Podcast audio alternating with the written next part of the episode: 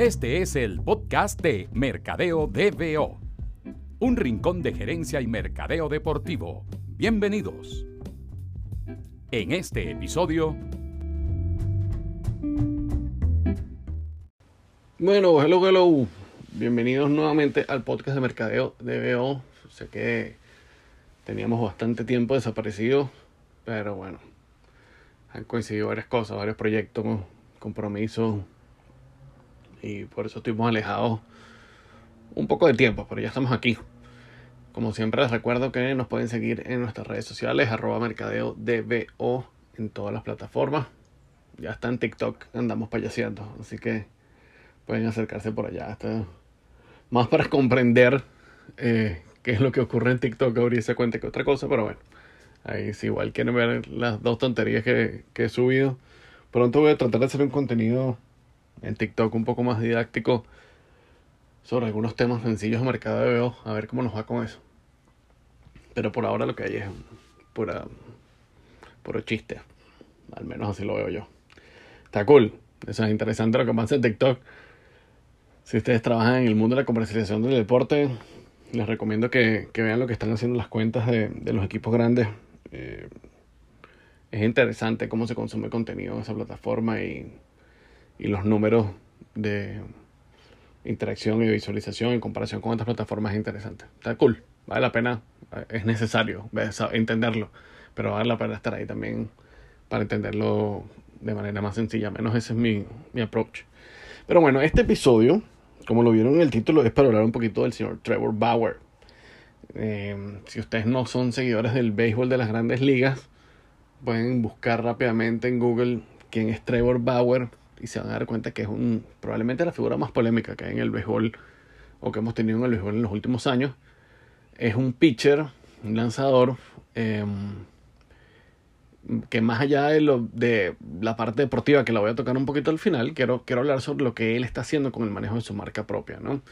Y es un, un tipo que em, es, lo que hace es, es verdaderamente disruptivo, ¿ok?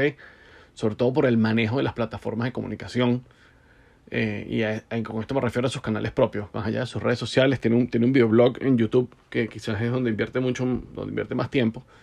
Y, y se ha convertido realmente en un fenómeno porque mm, incluso cuando no tiene una cantidad así descomunal de suscriptores o de reproducciones en sus videos, el contenido que comparte es realmente disruptivo porque siempre hablamos cuando he tenido oportunidad de conversar con un atleta que está buscando asesoría sobre cómo manejar sus canales propios, su imagen, cómo ir construyendo su, su marca propia.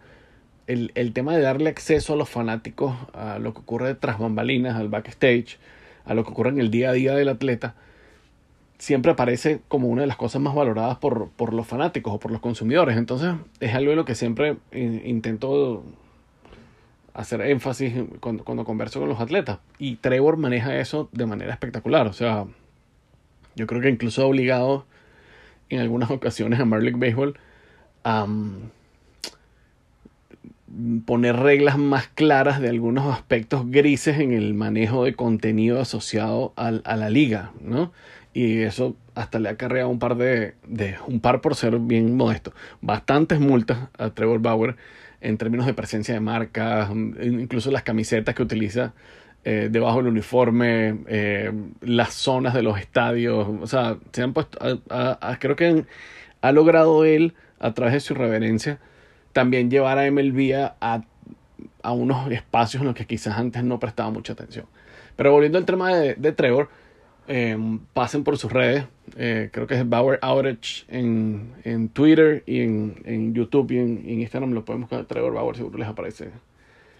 Porque él realmente le ha dado el peso necesario a sus canales propios. Es decir, si yo como fanático quiero saber qué es lo que está pasando con Trevor Bauer hoy, no voy a encontrar en ninguna otra cuenta, en ningún otro medio de comunicación, en ninguna otra plataforma que no sean las cuentas personales de Trevor la información más directa. Porque el tipo se, se, ha, se ha, enfocado en eso. Entonces se sienta unos minutos al día, graba su videoblog, dice que le, cómo se sintió durante las aperturas, eh, habla de otros peloteros, habla de las celebraciones y, mm, y eso es una información súper valiosa. Yo solo puedo pensar, eh, no por menospreciar lo que ha hecho eh, Trevor o, o, su, lo que él representa como deportista en la liga, porque sin duda es uno de los mejores pitchers de la liga. Pero imagínense si, si realmente jugadores eh, detrás de los cuales MLB eh, está empujando su imagen como, como la, nueva, la nueva imagen de, de, la liga. Y estoy hablando de Fernando Tatis Jr., estoy hablando de Mike Trout, estoy hablando de Anderson, estoy hablando, o sea, del mismo Ronald Acuña. Si le dieran este tipo de manejo o este tipo de matiz al contenido que comparten, ¿hasta dónde llegarían? Porque evidentemente Bauer no tiene el apoyo de MLB como figura del béisbol, como imagen del béisbol. Y, y creo que es un, es un, no un llamado de atención, pero sí una recomendación interesante para cualquier atleta, sin importar la disciplina que juegues. Si estás escuchando este podcast eh, y estás pensando en cómo desarrollar de manera más efectiva tu marca propia, qué tipo de contenido deberías compartir, ve lo que está haciendo Trevor Bauer, sobre todo en su videoblog. Es contenido sencillo, no tiene un trabajo de edición espectacular por detrás, ¿sabes? O algo que no se puede hacer en un teléfono. Y es la autenticidad y es el valor del acceso a lo que habitualmente no es. Incluso hasta repetitivo. Muchas veces está Bauer haciendo sus ejercicios que hace todo el día, pero eso tiene muchísimo valor porque no ves eso de ningún otro atleta y poderlo ver de ningún otro mm, beisbolista y, y, poderlo ver de uno de los mejores pitchers de la liga es, es muy valioso. Desde el punto de vista de las marcas, ¿qué pasa? Yo siento igual que eh, Bauer se ha enfocado en dar una presencia muy auténtica a las marcas dentro de sus plataformas.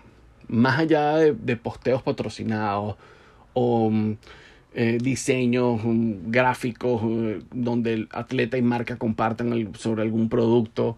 Eh, tú, si entran en, el, en uno de los, creo que es el penúltimo episodio del videoblog, donde él habla sobre la apertura que tuvo contra los Astros, hay una parte del episodio donde él va como a la oficina del utilero del equipo, ¿verdad? Porque le llegaron unos zapatos eh, personalizados que le hizo Nike, unos ganchos, ¿ok? y ves al tipo abriendo la caja, revisando los detalles, diciendo, ¡ay, qué cool esto! Miren este detalle, ta, ta, ta. Eso contenido, ese, la autenticidad que hay detrás de ese contenido es imposible reemplazar con ningún comercial de televisión, con ninguna sesión de fotos o con ningún otro tipo de contenido que puedas hacer en cobrandeado entre atleta y marca. Y, y es para mí hacia dónde va a evolucionar la relación de los atletas con las marcas y con los productos o con los servicios. Porque eso ese tipo de exposición, ese tipo de autenticidad detrás de la relación marca-atleta tiene una conexión mucho más potente que cualquier otra cosa que se esté haciendo. O sea, se los pongo así, estoy seguro que si Nike eh, hace una campaña corta, pequeña, digital, para una venta de edición limitada de cualquiera de los tacos, los ganchos, perdón, que Trevor enseñó que le estaban entregando en ese momento en el estadio de los Dodgers a él, edición limitada, solo tenemos mil pares de este, de este diseño exclusivo que hicimos para Trevor Bauer. Se vuelan en segundos. Se vuelan en segundos. Porque es una conexión demasiado auténtica. Y muestra no solo ese nexo que evidentemente hay entre marca y atleta, sino además una, una comprensión desde la marca en qué es lo que le gusta al atleta, qué es lo que le parece cool al atleta, qué es lo que el atleta recibe con agrado, tanto agrado que le da un espacio de 30, 40, casi un minuto en su videoblog. Entonces, eh, hacia allá, siento yo que, que, las relaciones con los atletas deberían marchar. No es sencillo, ¿verdad? La mayoría de las marcas eh, lamentablemente se encuentran en una etapa mm, muy prematura en comparación con esto que está haciendo Bauer con Nike.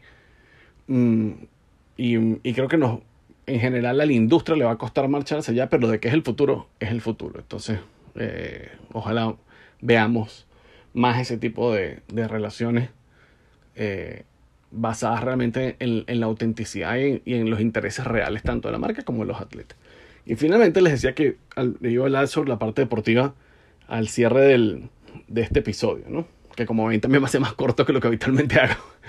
Pero bueno, cuando son entrevistas que realmente me extiendo, nos extendemos bastante porque generalmente tenemos invitados que tienen cosas interesantes que decir. Y, a mí ustedes saben que se me aviva la curiosidad cuando son casos eh, que me parecen interesantes y destacables para la industria del, deporte en general. Pero bueno, volviendo a la parte deportiva, ahí también, si, si, si me escucharon y buscaron a Bauer en, en cualquier, en Google, donde sea que lo, que, lo, que lo quisieron ingresar, se van a dar cuenta que hay toda una polémica yo diría que desde hace un par de años, sobre ciertas sustancias pegajosas que los pitchers eh, están utilizando para mejorar eh, la rotación de sus picheos. ¿Por qué la rotación de los picheos? Los picheos quebrados, incluso algún tipo particular de recta, recta de cuatro costuras, lo que sea. Si mientras más rotación tiene la pelota, mayor efecto tiene y por ende en teoría es más complicado de batear. No en teoría, estadísticamente es más complicado de, conectar. Em, y Trevor, mm, hace un par de años, fue muy explícito en Twitter hablando sobre el tema de las sustancias que los pitchers utilizaban para mejorar el, el agarre en la pelota. Y yo creo que probablemente es uno de los primeros lanzadores en hablar también abiertamente en sus redes sociales sobre el tema de eh, las rotaciones en la pelota, la cantidad de rotaciones en la pelota y cómo a mayor rotación, mayor efectividad en el picheo. Tanto en, como decía, picheos quebrados, rectas, etc. Entonces, eh, hemos visto en los últimos tiempos en, en, en, las grandes ligas, sobre todo esta temporada, mucho énfasis en el tema de si los lanzadores tienen algún tipo de sustancia en la visera de la gorra. Hemos visto más lanzadores hablando del tema de la combinación de, quizás el bloqueador solar que utilizan en, en los brazos con la perrubia, se, que es este talco polvo que utilizan los lanzadores en, el montículo, cuando se combinan esas dos sustancias, aparentemente se hace algo bastante viscoso, bastante pegajoso, que beneficia el tema de las rotaciones. Y muchísimos bloggers eh, del béisbol y también muchísimos periodistas están hablando con mayor insistencia del tema de que esto no es enteramente legal, ¿no? Y de que se le está saliendo de control a, a MLB el tema del uso aparentemente generalizado de este tipo de prácticas, no solo esta combinación de de eh, bloqueador solar con el tema de la pez rubia, sino otras cosas, ¿saben? Bueno, si lo buscan van a ver que hay de, ahora sí hay un montón de pitchers hablando de, de qué tipo de sustancias, eh, cocinando gaseosas, etcétera, etcétera, etcétera. Pero mi punto es, eh, volviendo a lo que generalmente conversamos en este, en este podcast, el tema comercial, ¿qué tipo de impacto va a tener en la imagen de Trevor Bauer si ese tipo de práctica llega a ser penado. Ya MLB dijo que está investigando eh, em, varios casos que se han presentado. Evidentemente, uno de los jugadores a lo que están investigando es Trevor Bauer. No van a desaprovechar la oportunidad de hacerlo. Pero yo creo que. ¿Qué, qué va a pasar si esto toma un giro eh, para, para, hacia lo negativo? Como lo que ocurrió con el tema de los esteroides. No, no estoy diciendo que sean casos iguales, ¿verdad?